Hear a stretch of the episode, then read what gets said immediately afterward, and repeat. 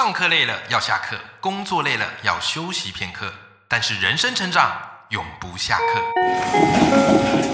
嗨，欢迎来到 Life 不下课，我是欧阳立中，每天陪你学习练功，一起玩出你我的理想生活。Hello，各位听众朋友，大家好，我是王立中，欢迎收听 Life 不下课，每天一集不下课，别人休息你上进，累积你的复利成长。好，各位听众朋友啊，我们迎来了这个二零二四年啊，这个是新的一年的年初。你有没有发现哦？这个每到新的一年的年初，总会有一种源源不绝的斗志和热情，对吧？啊，所以我相信你身边应该也很多的朋友，好，可能在社群平台好分享这一年啊，他所要立下的一些目标啊，还有他想要做的一些事情呐。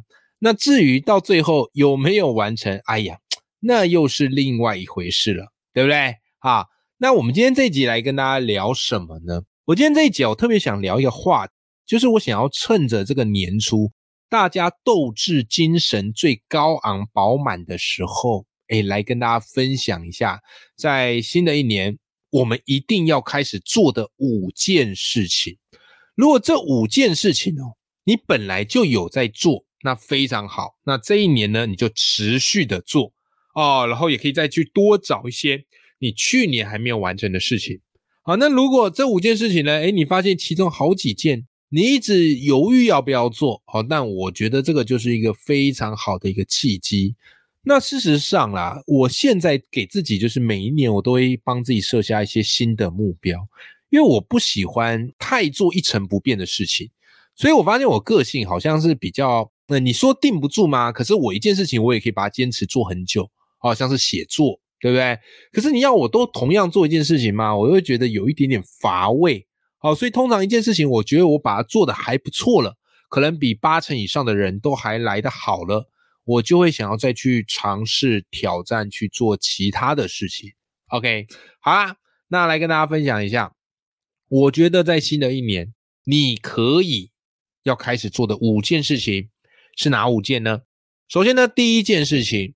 叫做创作啊，叫做创作这件事情非常重要。那当然，我这边创作指的是比较广义一点点的，就是如果你擅长用文字啊，那你就写作，对不对啊？你要写部落格、写粉砖啊，或者写什么方格子啊，社群平台都可以。那如果呢，哎，你觉得你的声音表达不错啊，你适合去做节目，OK，那你也可以去录 Podcast。啊，或者是你觉得，哎，你的影像啊，你在镜头前很自在啊，你喜欢拍影片，OK，那你就去做短影音，好做 YT 都可以。总而言之呢，啊，新的一年我觉得第一件你一定要开始做事情就是持续创作。如果创作对你而言你觉得哎呦太难了，无中生有哦，那我觉得你可以把它换成另外一个词，持续记录啊，这也是可以的，好不好？我觉得创作是真的会改变一个人的人生呐！啊，为什么啊？我就回想起啊，我最初应该这么讲啊，就是我以前本来是老师嘛，OK，那后来嘞，我就一直想要成为作家，我就一直想要出我自己的书。那我那时候一开始不知道该怎么做，但我知道我要做的事情是我想要出书，那我就要先写点东西嘛。我若不写东西，人家怎么知道我有料呢？所以那时候我就开始逼自己。就是每天都在脸书上写一篇文章，OK，好，每天写。那因为我是老师，所以其实我蛮多都是学校的素材。好，比方说班级经营，比方说国文教学，啊，比方说好书推荐，啊，我就写了好几个系列文，就这样一直写，在脸书上写，每天逼自己写。而且那时候因为我离我学校的距离蛮远啊，就我家到学校距离蛮远。每天呢，大概都要搭捷运，然后捷运都要至少坐上四十分钟。你看，一天来回大概就接近两个小时在通勤，所以我觉得这段时间真的是太太太花时间了。因此呢，就是我每一次从学校回来的捷运上啊，我就开始写作，而且我是用手机打字啊，所以我用手机打字。当捷运站快要到家的时候，我就逼自己一定要把这篇文章完成啊，送出去，贴出去。OK，我就这样持之以恒的一起做。一开始其实都没有什么人按赞，没什么人看。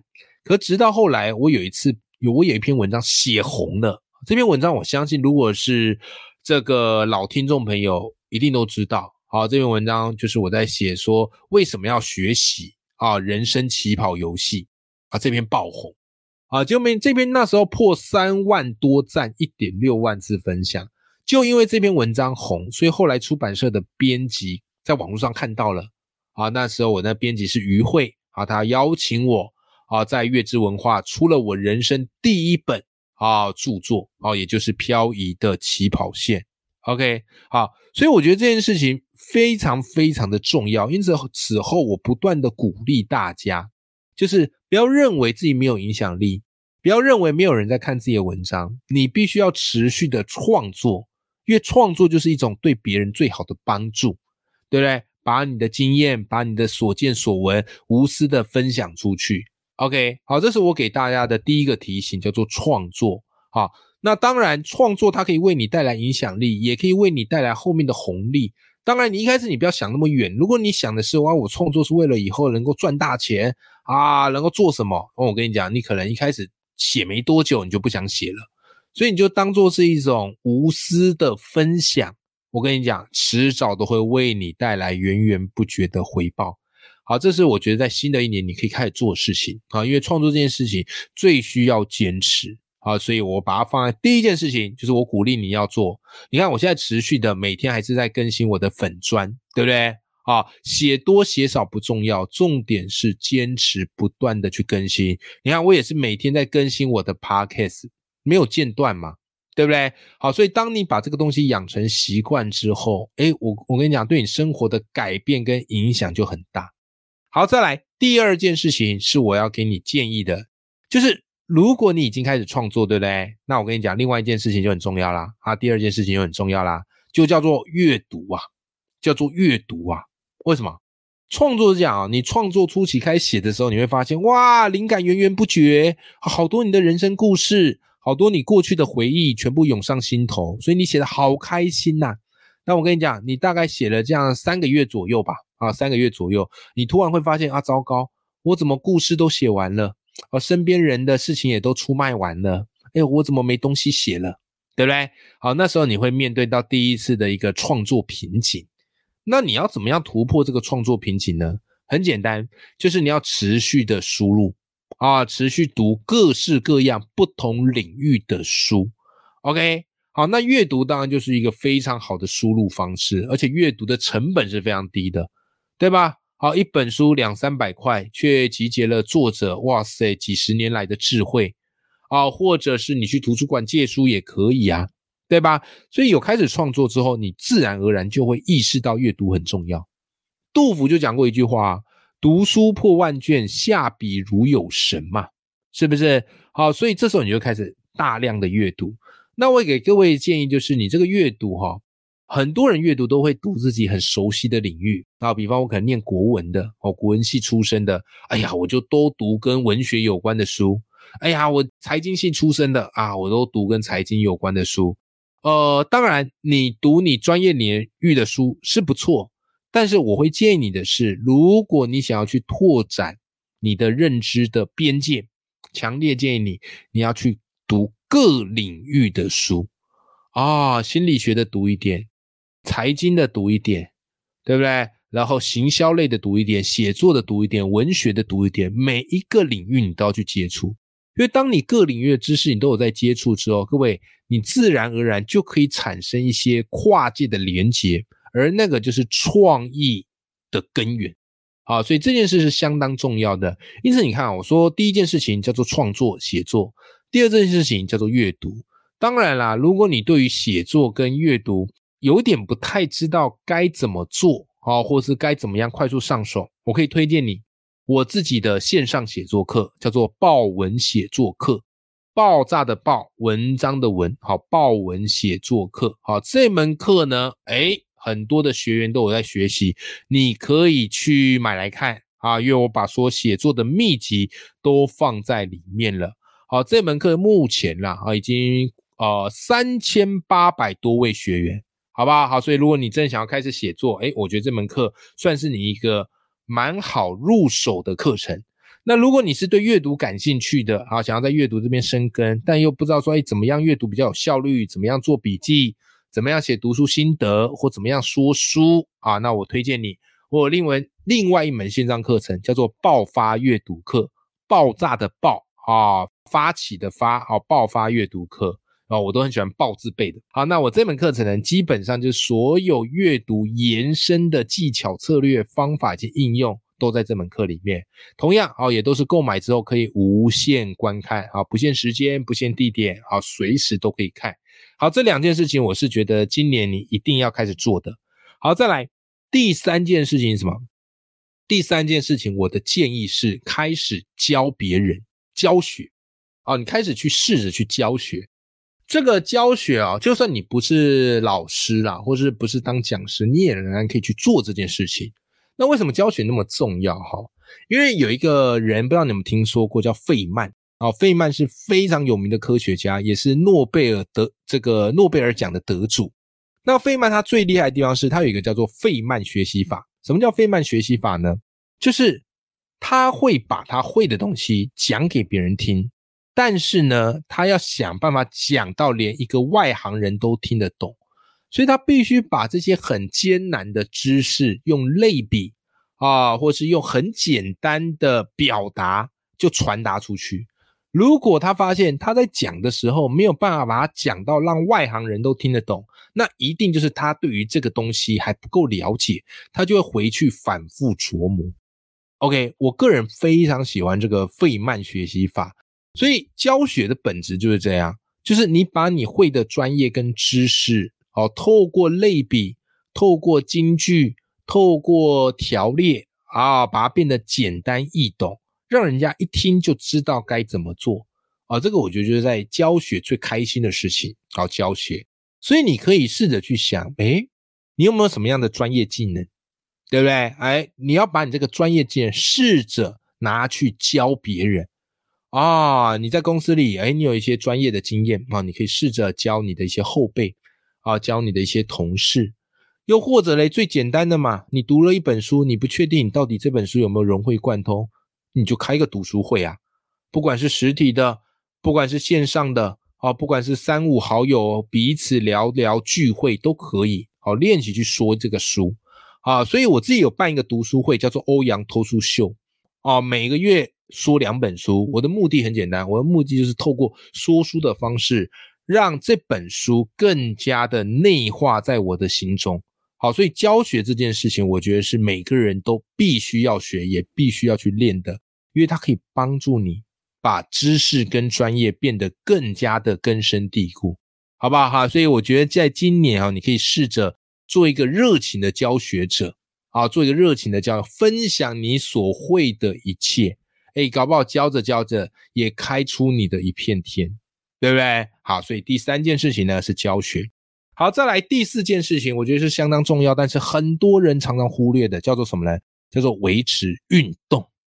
OK，运动这件事情啊，它怎么样呢？你看《与成功有约》里面啊，这本书里面，我们之前不是有讲到，不是有四大象限吗？就是要事管理的四大象限。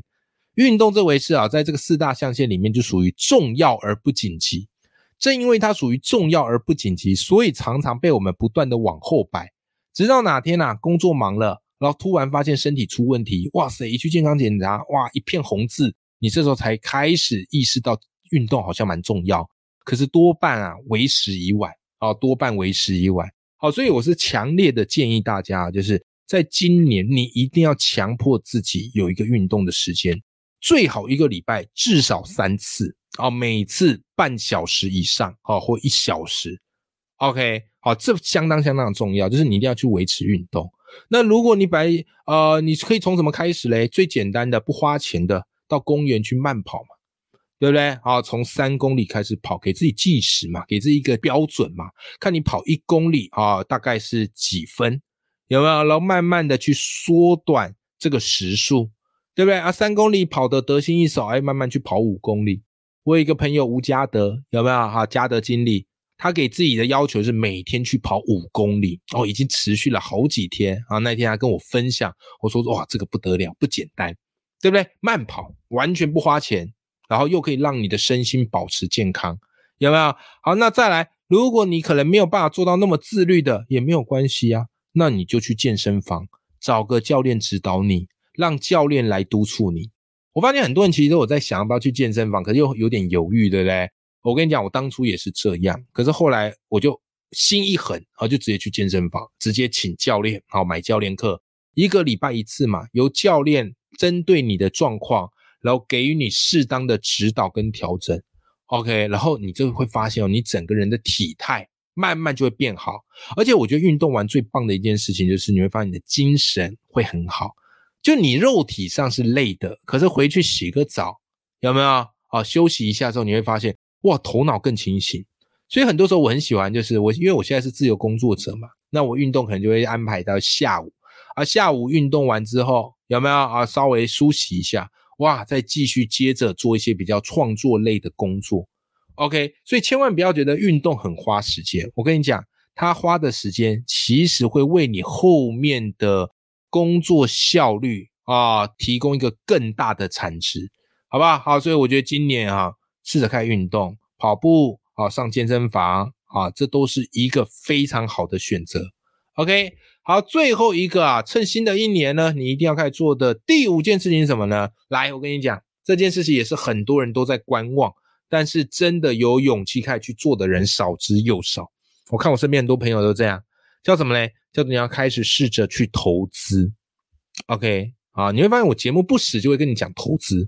虽然我并不是怎么样嘞，什么投资达人呐，但我觉得投资应该就跟我们生活工作一样，它应该都在你的这个人生当中要占有一席之地，对不对？好，那为什么投资很重要呢？很简单呐，为什么？因为如果你不懂得投资，你的钱就是在偷懒，你的钱就放银行啊，放邮局，对不对？然后拿着那个微薄的利率，然后接着就是被通膨的巨兽给吃掉。所以你要懂得用投资，这样的呢，你的钱才会为你工作。当你的钱会为你工作的时候，这时候它就会为你带来被动收入。被动收入最大好处是什么呢？被动收入最大好处是它会为你省下更多的劳力的时间。所以，当你被动收入高了，各位，你是不是就可以把你主动收入的那个时间慢慢省下来，去做你自己想要做的事情呢？对不对？啊，所以试着去学一些投资。那通常投资工具有非常多啦，啊，如果你常听我节目，大概会知道说，我自己个人比较爱用的投资工具都是股票，为什么？现金流来得快嘛，对不对？啊，然后其实它也是相对的报酬率不错，那风险呢？哎，其实也还是扛得住的。当然啦，投资是一定有风险，然后投资的派别跟方法也非常多，这个就是你今年要去做功课的地方。但是你可以从最简单的投资做起，有吧？买 ETF，对啊，ETF 那么多档，不知道该怎么做，没关系，先从怎么样嘞？啊，大盘指数型的 ETF 啊，开始买起，最简单，对不对？好，然后接着哎，可能是高股息的啊，去挑，好，慢慢慢慢的啊，你可能就会养成你一套投资的思维。那如果对于这块有兴趣的，其实你看我的节目当中也很多，就是聊投资的主题。通常我会聊的投资的书，或请来聊投资的来宾，也就是他们的投资的想法，是我个人啊比较认同啊，然后比较赞赏的，对不对啊？或者是会想学习效法的啊，你不妨啊，透过节目回去听听看，好吧？好，所以我觉得这个也是你今年可以做的第五件事情。那当然，第五件事你要开始怎么做？很简单，你就直接去找一个证券户开户，真的啊，不是先去找一堆投资书啊。很多人看一堆投资书，都想要什么？我想要逢低进场，我要最低点再买。各位千万不要干这种事。最简单方式是先去开一个户头，然后里面放一笔钱。那当然，这笔钱你要预设是就算赔光也没有关系，绝对不能压身家。然后一开始呢，啊，可以去设定一些定期定额。对不对？固定去扣款，慢慢持之以恒的去做。OK，那我相信呢，你就可以收到不错的一个回报了。好的，今天这一集哦，就是跟大家分享，就是趁新的一年你可以做的五件事情啦。啊，创作、阅读、教学、运动、投资，都非常的基本啊。但这就是我个人生活的原则，把简单的事情给它持之以恒的做，把它做到很好。你就可以过上不错的人生了。OK，好，希望今天这一节内容对大家有一些帮助。那也祝福大家在新的一年哈，都可以展开一些新的目标，而且让自己的生活变得更加的充实。永远要记住，眼里有光，心中有火的自己。我们下期节目见，拜拜。